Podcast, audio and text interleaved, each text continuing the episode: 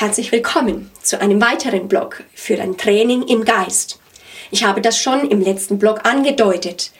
Wir sind jetzt eine neue Schöpfung. Wir haben Jesus Christus eingeladen, zum Beispiel in unser Leben hinein. Jetzt haben wir jemanden, sagen wir, einen geistlichen Vater und Mutter und sie schwärmen vom Königreich. Sie erklären uns, wie wir uns da drin bewegen können. Und wir merken dann aber trotzdem, okay, ich merke, da ist etwas Neues aufgebrochen. Oh, ich merke sogar bestimmte Gedanken oder zum Beispiel, ich habe mit Drogenabhängigen für, äh, für eine Weile gearbeitet. So bei einigen bricht diese Kraft des Evangeliums so durch, wenn sie Ja sagen zu Jesus, dass sie bam, mit einem Schlag von aller Sucht befreit sind. Andere aber mussten durchgehen und das Wort Gottes da hinein applizieren und diesen Weg zum Kreuz gehen. Aber ob es jetzt in einer Sekunde passiert, wo wirklich eine erlösende Kraft wie durchbricht, oder aber wo wir lernen, im Geistes, Geistesaustausch, im Glauben zuzugreifen. Beide Wege sind möglich, müssen wir erkennen, dass Gott sich einen Weg gedacht hat, wie wir leben sollen. Und das heißt, wie schnell wird jetzt was erlöst? Die Wahrheit ist, ich habe es beim letzten Block ein Stück weit erklärt, was ist alles am Kreuz passiert. Generell ist die Wahrheit, am Kreuz wurdest du als Mensch erlöst. Stimmt's? Und der Mensch besteht aus Körper, Geist und Seele. Das heißt, ähm, jetzt während wir mit, mit diesem Gott laufen, merken wir, ich bin zwar bei, durch diese neue Schöpfung wiedergeboren, mein Geist ist wiedergeboren und jetzt kann ich wieder Kontakt haben. Ich kann wieder sehen, das Königreich Gottes. Aber ich merke, oh, blöd, meine Gedanken oder meine, äh, meine Seele, die ist ja noch programmiert wie nach dem alten Leben. Ich habe gemerkt, oh, als Familie geht man so ran oder als Schweizer oder als Deutscher, so geht man eben ran. Jetzt plötzlich muss ich alles neu lernen. Und ich merke, dass jetzt zu einem Widerstreit kommt. Viele Christen scheitern daran, weil ihnen niemand gleich von Anfang an erklärte, dass es normal ist, dass es zu dieser Spannung kommt. Denn ja, am Kreuz ist faktisch gerichtlich alles passiert. Du als kompletter Mensch, Geist, Körper, Seele, bist erlöst worden in Jesus Christus hinein. Stimmt's? Das ist das, was wir glauben. Jetzt aber in der Praxis hat sich das so gedacht. Das Erste, was die Erlösungskraft Gottes erlebt, wenn ein Mensch Ja sagt, jetzt zu diesem Vater, oder Ja sagt zum Kreuz, Ja sagt zu diesem Herrschaftswechsel, was passiert ist, es kommt zu dieser Neuschöpfung. Neugeboren in Jesus Christus. Siehe nochmal, das Alte ist vergangen, Neues ist hervorgekommen. Da ist jetzt wieder dieser, die, Gott macht wie eine Schöpfung aus der, in himmlischen Werkstätten und äh, pflanzt es in dir ein, sodass du jetzt wieder mit Freimütigkeit zu ihm kommen kannst. Weil die Sache ist ja, Gott ist nicht nur Mensch, sondern er ist Geist. Und die sich ihm nahen sollen, müssen im Geist und in der Wahrheit sich ihm nahen. Und das musst du trainieren. Deine Seele kann Gott nicht erfassen als an allererster Linie, aber dein Geist kann es. Und Gott hat dir eine neue Schöpfung gegeben, geboren aus Wasser und Geist. Und das ist das Training. Du musst lernen, aus diesem Geist heraus zu leben, zu empfangen und dann muss es in die Seele kommen. Das bedeutet jetzt aber nochmal, das Spannende auch ist, dass wenn du wiedergeboren bist, Gott es immer so macht, dass alles im Reich Gottes klein anfängt. Das heißt, du bist noch ein ganz kleiner Babychrist. Selbst wenn du bist 50-jähriger Manager, ist es wurscht. Wenn du wiedergeboren bist, du fängst bei Null an. Du fängst als ein Baby an. Ja, aber ich habe schon so viel Gott zu bieten und jetzt äh, meine ganze Fähigkeit zur Leiterschaft. Du musst alles neu denken lernen, du musst neu reden lernen, du musst einfach lernen, jetzt mit einem unsichtbaren Gott zu leben. Du bist wie ein frisches, neugeborenes Baby. Babys sind total süß. Aber sie machen auch sehr viel Arbeit, sie machen auch sehr viel Druck und äh, äh sehr viel Dreck. Ähm, und das heißt, wir müssen eben jetzt sie trainieren, dass sie wachsen können. Wie kann dieser innere Mensch wachsen? Nur durch das Wort Gottes. Und da kann ich dir nur sagen, da haben wir so viel gesündigt in Europa.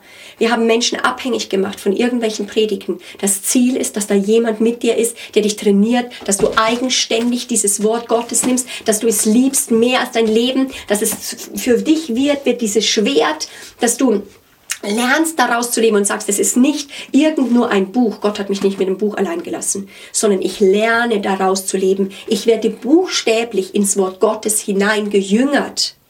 Du sollst ein Jünger werden, nicht von irgendwelchen Menschen, sondern vom Wort Gottes, weil das ist Christus. Das Wort Gottes ist Jesus selbst. Das ist das Höchste, was dir passieren kann. Amen. So, jetzt äh, wirst du trainiert ins Wort, dadurch wächst dein innerer Mensch, aber gleichzeitig nur das Wort reicht nicht. Du musst trinken lernen, also essen lernen und gleichzeitig trinken lernen. Also hier. Mm. Das nennt die Bibel durch das Wasser des Heiligen Geistes. Es muss eine Taufe hinein passieren in den Geistesraum, in den Heiligen Geist, dass du erfüllt wirst mit dem Heiligen Geist, also innen rein und gleichzeitig aber auch in den Geistesraum. Das bedeutet ein Stück weit trinken lernen. Ohne das, ohne den Geist wird das sehr trocken. Im Gegenteil, es kann sogar sein, dass die Bibel sagt, eben der Buchstabe tötet. Der Geist aber macht lebendig. Wir müssen beides bringen in der Jüngerschaft. Das ist ganz, ganz wichtig. So. Und das letzte, wo du wächst, ist nicht nur durch Essen, Trinken. Hier, nochmal. Hm? Trinken ist fast wichtiger wie Essen. Jetzt sagen wir im natürlichen Bereich. Das finde ich sehr spannend wenn wir das aufs Geistliche übertragen. Und dann aber musst du auch deine Muskeln bewegen. Was nützt es dir, wenn du einfach nur isst und trinkst, aber nicht deine Muskeln bewegst? Das bedeutet, du brauchst ein Training deines Geistes. Du brauchst ein Training deines, wie Glaubenstraining. Der, dein Glaube ist wie ein Muskel. Er braucht Situationen, die in Widerstand oder im, im Kontrast stehen zu dem, was Gott sagt. Und du sagst, die Situation sagt das, aber das Wort Gottes sagt das.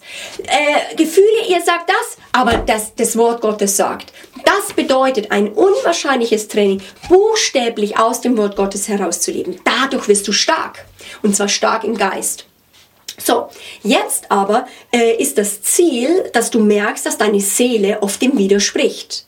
Du verstehst etwas vom Geist, hast es genommen. Und jetzt aber merkst du plötzlich deine Gedanken, deine Gefühle und dein Wille. Das ist äh, das, was die Seele ausmacht. Also deine Fähigkeit zu denken, deine Fähigkeit zu fühlen und deine Fähigkeit, ich will. Sie müssen durchdrungen werden. Gott möchte nicht, dass du nur aus dem Geist heraus lebst, sondern dass der Geist anfängt, Seele und Körper zu durchdringen. Das bedeutet, dass auch deine Seele hintergeschaltet zum Geist, sage ich mal, oder äh, durchdrungen vom Geist, lernen soll, nicht mehr zu widersprechen, sondern dass sie es lernt zu sagen, Gott, du sagst es, ich denke das auch so. Die Bibel nennt das Sinneserneuerung. Wir sollen lernen, alte Festungen, alte Glaubensmuster zu entdecken, zu entlarven und sagen, ups, Gott denkt ja ganz anders, mein Vater. Jetzt reiße ich das nieder und jetzt lerne ich zu adaptieren, dieses neue Art des Lebens. Gott, du sagst das in deinem Wort und das dem gebe ich Raum.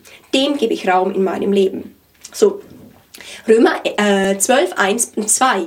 Darüber, da spricht äh, Paulus von dieser Sinneserneuerung. Und nun werdet verwandelt, transformiert, wie von einer Raupe in ein Schmetterling. Äh, Paulus nimmt das Wort Metamorphose. Das ist dieses Metamorphiert. Du wirst metamorphiert, in, kriegst eine Verwandlung wirklich, wie von einem Raupendenken. Aber ich habe zu wenig, ich krieg nichts. Oh Mann, äh, fressen, fressen, Habgier. Oh, ich habe immer zu wenig, Angst, Mangel. Hinein in einen buchstäblich neuen Lebensraum wie ein Schmetterling. Da, wenn, wenn, die Sache ist die, du musst das so verstehen. Glaube ist im Herzen. Glaube ist nicht hier. Glaube sagt, du glaubst im Herzen. Und das musst du verstehen. Du glaubst im Herzen und für eine gewisse Zeit würde es gehen, dass du im Herzen glaubst und im Verstand noch Zweifel hast. Aber nicht für lange Zeit. Wenn du immer wieder nicht, wenn du nicht lernst, deine Gedanken zu disziplinieren und ins Wort Gottes zu, äh, zu dass sie verändert werden und dass du dadurch verändert wirst, dann wird dein Leben ein, als Christ eine Qual sein. Das ist kein siegreiches Leben, ist ein Stolpern und Stolpern von Höhen und Tiefen und eigentlich nicht, das hat Gott nicht geplant. Gott möchte, dass du siegreich lebst, indem du anfängst, dass deine Seele sagt, ich lasse mich prägen, ich werde buchstäblich hineingejüngert in das Wort Gottes und das Wort, dem gebe ich Raum. Und dann ist auch noch dein Körper. Dein Körper ist auch eigentlich am Kreuz mit erlöst worden, aber trotzdem, sagt die Bibel, leben wir noch in einer gefallenen Welt. Das heißt, es ist zeichenhaft. Ja, Gott schenkt uns mit der neuen Schöpfung die Möglichkeit, für Heilung zu beten, aus den himmlischen Räumen, sagen, Jesus hat meine Krankheiten getragen. Das ist das, was Jesus zum Beispiel gemacht hat. Das habe ich sogar noch vergessen, was das Kreuz gemacht hat. Jesus hat unsere Krankheiten getragen, damit wir geheilt werden können. So. Und das bedeutet jetzt aber, weil wir in einer gefallenen Welt noch leben und Gott uns das zumutet, dort reinzugehen, und wir leben eben nicht nur, sage ich jetzt mal, nur im Himmel, das wird kommen, sondern wir werden dort reingeschickt in diese sichtbare Welt und in diese äh, verlorene Welt, wird es auch immer wieder sein, dass Krankheit versucht anzugreifen. Du kennst die Geschichte vielleicht oder diese Bibelstelle von Apostelgeschichte 10, 38, wo es von Jesus heißt. Jesus ging umher und äh, er war erfüllt vom Heiligen Geist und heilte alle, die vom Teufel überwältigt waren, denn Gott war mit ihm.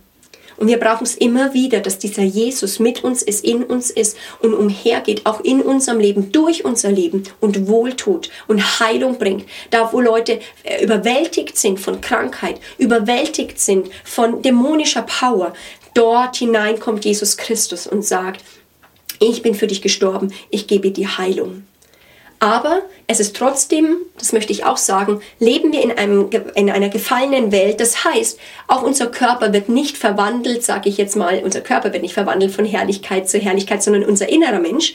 Und unser Körper, er ist im Alterungsprozess äh, ähm, unterworfen. Das heißt, äh, aller Glaube wird dich nicht dahin bringen, dass du merkst, dein Körper altert. Aber das ist auch kein Problem.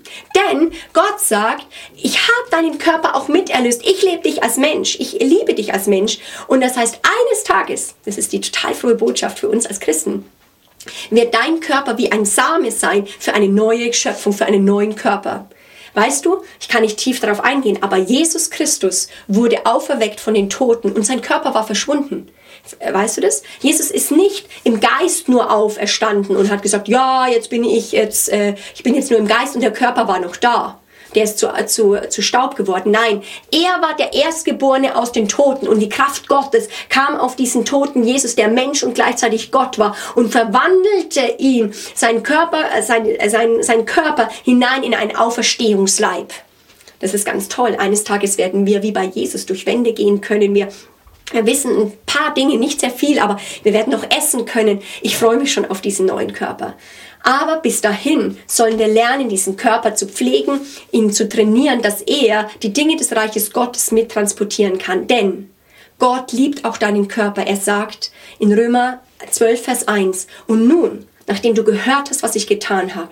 Stell mir deinen Körper als einen vernünftigen Gottesdienst zur Verfügung. Denn es heißt in Römer 6 auch, ich möchte deinen Körper haben. Ich möchte deine, deine Hände haben, deine Augen haben, denn sie sind für mich ein Werkzeug. Wenn du Leute anschaust, soll Jesus rausschauen. Wenn du die Hände auflegst, soll die Kraft des Evangeliums, die Kraft und Power der zukünftigen Welt äh, wie durchkommen. Und Gott sagt, ich habe dich erkauft.